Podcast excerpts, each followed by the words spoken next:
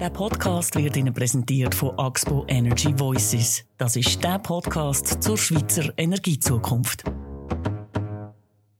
Heute bei Apropos, warum alle vom Klimawandel reden und die Grünen trotzdem rückwärts machen. Neue Tendenzen für Wahlen. Laut SAG Wahlbarometer muss die FDP um ihren Podestplatz bangen, die SVP und SP legen zu und die Grünen bleiben im Tief. Die aktuellen Wahlprognosen sind deutlich.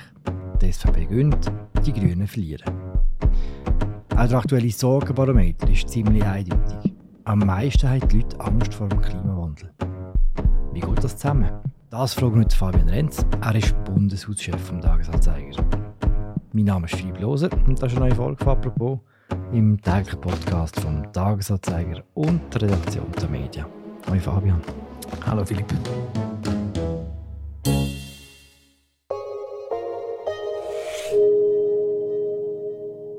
Fabian, letzte Woche sind die neuesten Wahlprognosen für die eidgenössischen Wahlen vom Herbst erschienen. Kannst du die uns ganz kurz zusammenfassen? Ja, kurz zusammengefasst. Es gibt je einen klaren Gewinner und einen klaren Verlierer die SVP die leitet gemäß der Erhebung vom Institut Sotomo um 1,5 Prozentpunkte zu gegenüber den letzten Wahlen.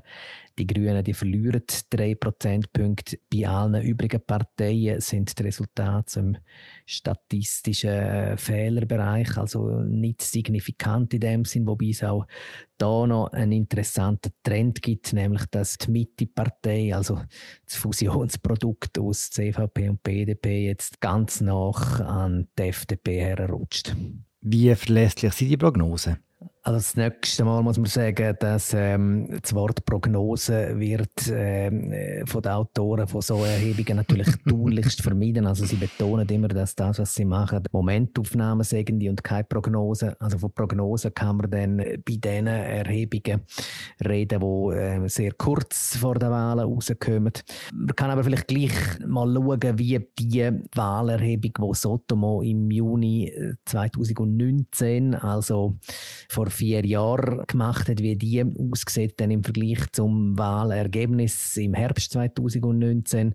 Dort sieht man so in der grossen Linie, haben sich die Befunde vor Studien in den Wahlen bestätigt. Also man hat schon dort korrekt vorausgesagt, dass die Grünen werden zulegen und die SVP wird verlieren. Was dort unterschätzt worden ist, aber jetzt nicht nur von Sotomo-Erhebung, sondern äh, meines Wissens von allen Erhebungen, die gemacht worden sind, ich glaube auch von uns als Zeitung, das ist ähm, das Ausmaß vor grünen Wählen. Also ähm, die enormen Gewinne mit 6 Prozentpunkten und so, das hat man im 19. Äh, so nicht vorausgesehen. Aber dass es ähm, in Richtung Grün gehen wird, ähm, Moll, das hat sich bestätigt. Insofern kann man jetzt auch der aktuellen Erhebung da ähm, durchaus zubilligen, dass sie einen gewissen Prognosecharakter jetzt hat für die kommenden Wahlen.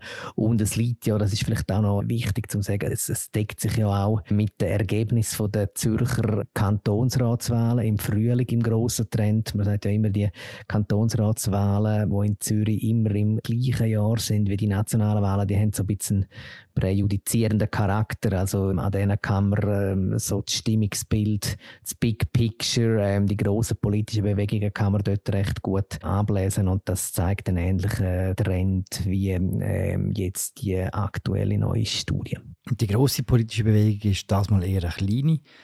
Man geht davon aus, dass es einen leichten Rechtsrutsch gibt, oder? Ein leichter Rechtsrutsch, das ist korrekt, wobei es ist eben nur ein leichter, weil die FDP die schwächelt ein bisschen. Es hat ja eigentlich äh, während der Legislatur so in früheren Erhebungen lang nicht schlecht ausgesehen für die FDP und jetzt ist sie gemäß der Erhebung eher auf der Verliererseite, also wie gesagt nicht im statistisch relevanten Bereich, aber äh, es kompensiert äh, die Zugewinne von SVP-Seite zumindest teilweise. Also das bürgerliche Lager, ja, wahrscheinlich leidet es ein bisschen zu, aber wenn man dem äh, jetzigen Stimmungsbild Glauben schenken darf, dann wahrscheinlich jetzt nicht derart fulminant, wie die Grünen 2019 zugelegt haben. Außerhalb von diesem statistischen Fehlbereich, also ein bisschen im Seich, sind die Grünen, du hast es vorhin gesagt, wie erklärst du dir, dass es heute noch aussieht, dass sie recht viel werden verlieren?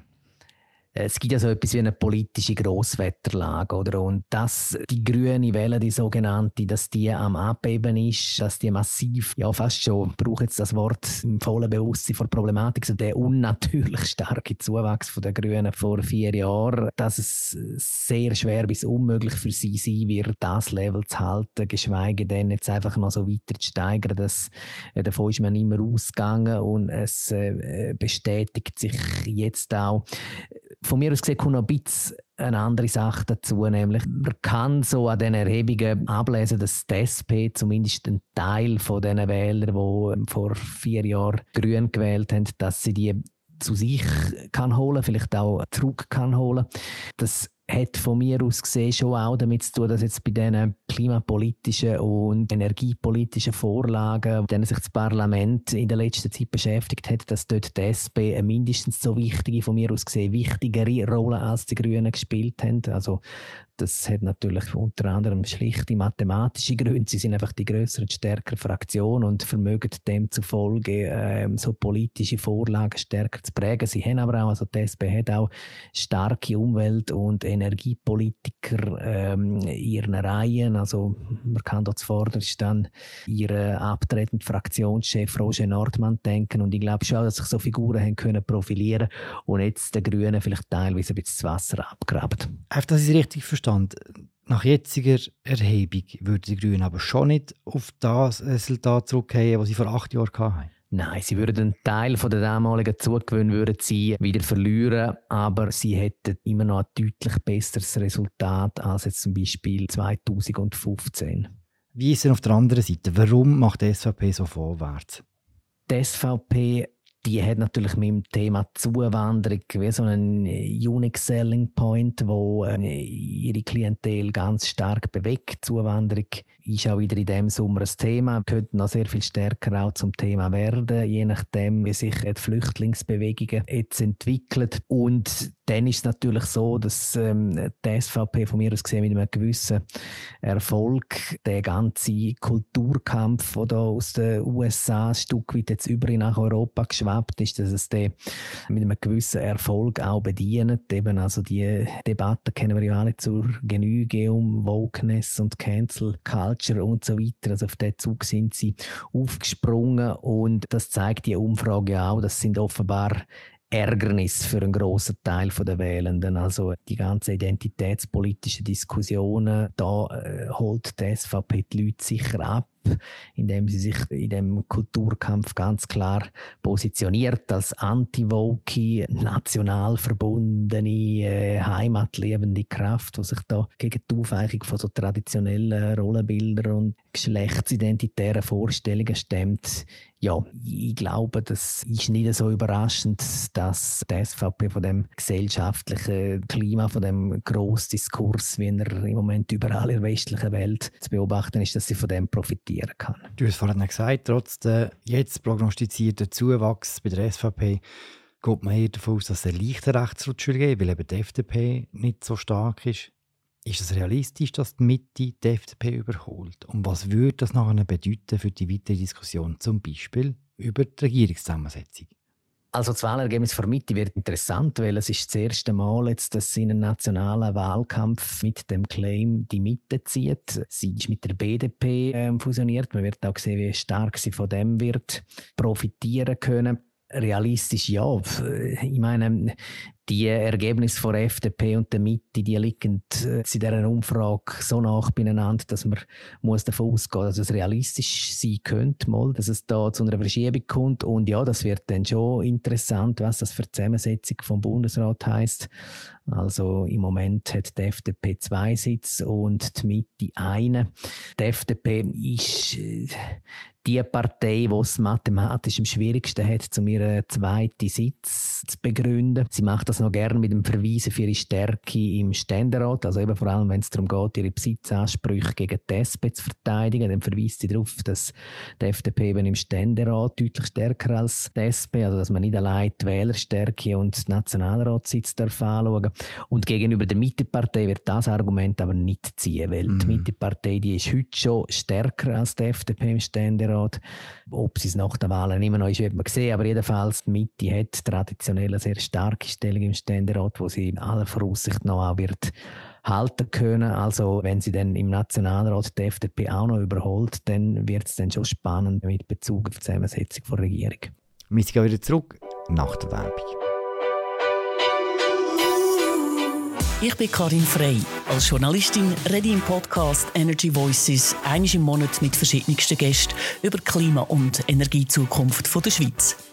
Zu Wort kommen alle, von der Expertin bis zur Bundesrätin, vom Start-up über den Professor bis zur Aktivistin. Jetzt im Wahljahr diskutieren wir speziell mit den Parteien. Hören Sie rein, Energy Voices, auf Ihrer Podcast-App. Ich freue mich auf Sie.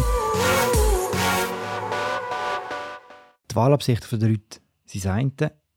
Zum anderen ist am gleichen Tag noch das Sorgenbarometer, es ist in der gleichen Umfrage veröffentlicht worden. Und dort hat man gesehen, was die Leute am meisten beschäftigt. Auf Platz 1 der Klimawandel. Wie geht das zusammen? Die beiden Resultate. Grüne Minus, SVP Plus. Aber Klimawandel ist das, was die Leute am meisten beschäftigt. Also die Umfrage hat ja das Sorgenbarometer auch noch dahingehend differenziert, dass man wirklich die Wählenden von den einzelnen Parteien gefragt hat, was ist ihre grösste Sorge. Und da sieht man halt schon, der erste Rang vom Klimawandel, ihre Gesamtauswertung, der kommt maßgeblich dadurch zustande, dass eben die Wählenden von den Grünen, von der SP und von den Grünen Liberalen mit überwältigender Mehrheit den Klimawandel als das drängendste Problem nennen. Bei den bürgerlichen Parteien sieht das anders aus. Also sprich, die, die sowieso schon eine linksökologische Partei wählen wollen, für die ist der Klimawandel das Problem. Es ist bei den Bürgerlichen zersplittert sich das wie ein bisschen mehr oder? Also bei SVP ist wenig überraschend Zuwanderung die meist genannte Sorge bei den Wählenden. Bei der Mitte sind es Krankenkassenprämien, bei der FDP sind die Wirtschaft. Also da ist es ein bisschen verstreut. Ähm, wohingegen wir eben auf grün-linker Seite die Massierung beim Klimawandel haben. Also dem her dunkt es mir, man muss den ersten Platz vom Klimawandel halt ein bisschen relativieren, weil bei den bürgerlichen Parteien sieht das anders aus.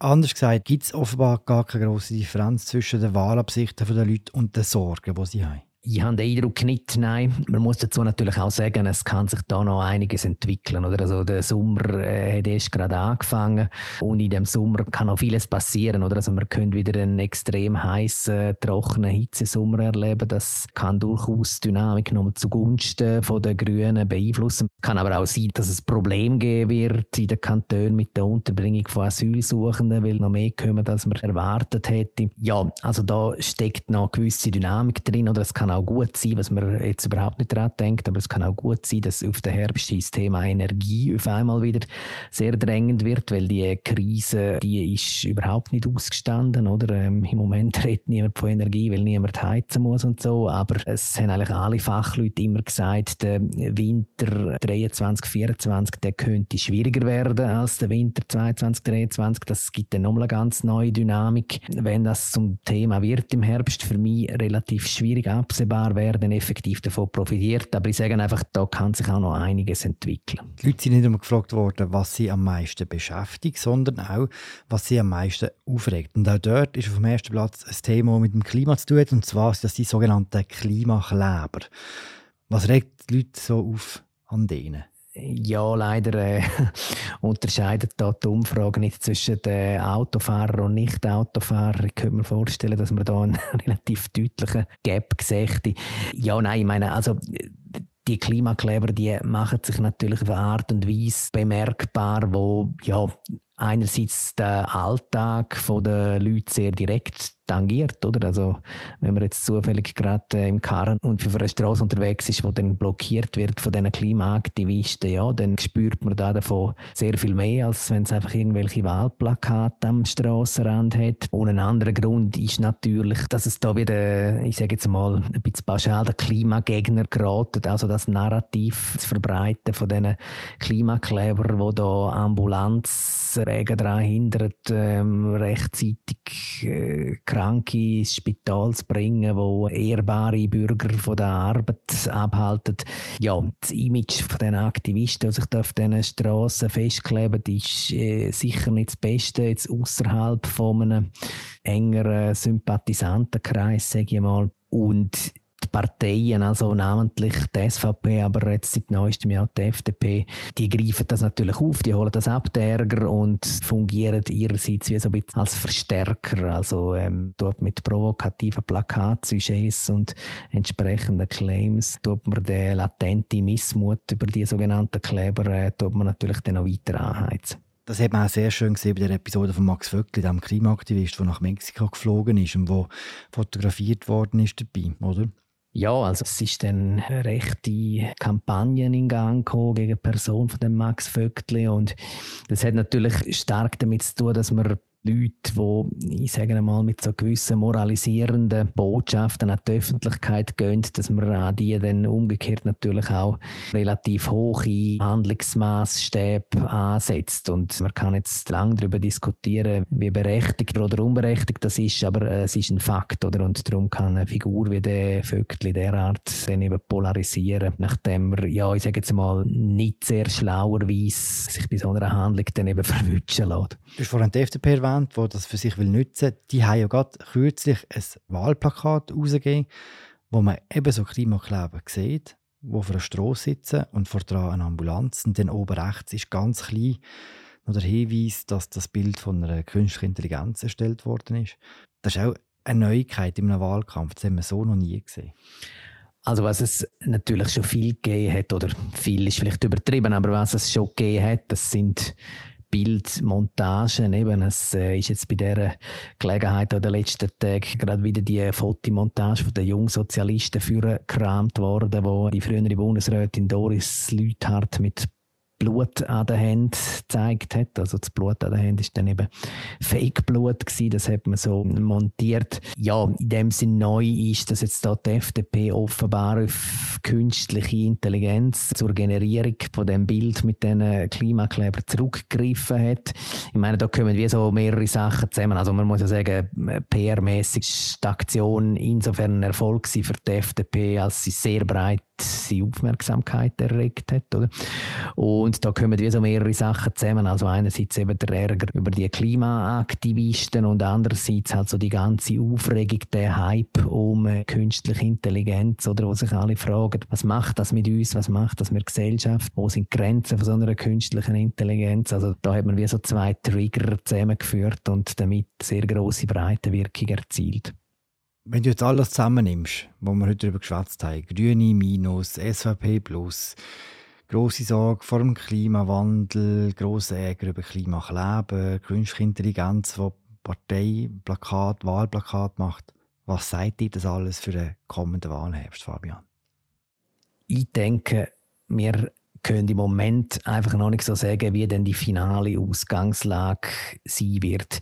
Ich glaube, was wir insgesamt im Herbst erleben werden, ist, äh, wenn wir es so nennen will, eine Krisenwahl, eine Wahl, wo im Zeichen steht von, ähm, vom Krieg in der Ukraine, eben vielleicht äh, nochmal vor einer Energiekrise, vielleicht nochmal von einer Flüchtlingskrise, dann ähm, eben so das Krisenbewusstsein in Bezug auf Klima, das ist auch immer latent bis sehr akut präsent.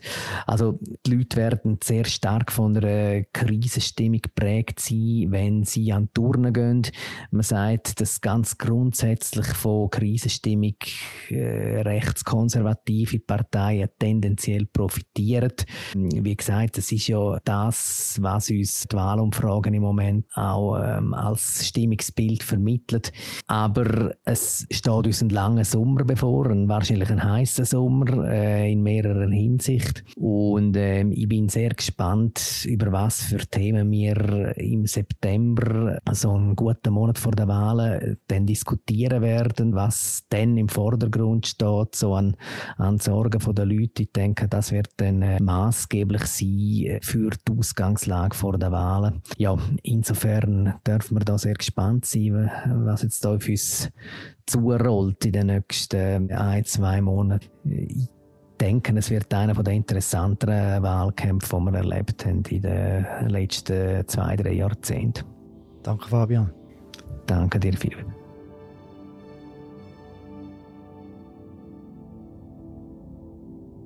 Das war sie. Unsere aktuelle Folge zu der aktuellen Prognose oder halt eben nicht Prognose zu der Wahl im Herbst. Ich habe geschwätzt mit Fabian Renz, dem Bundeshauschef vom Tagesanzeiger. Mein Name ist Philipp Loser. Danke fürs Zuhören. Bis morgen. Ciao zusammen.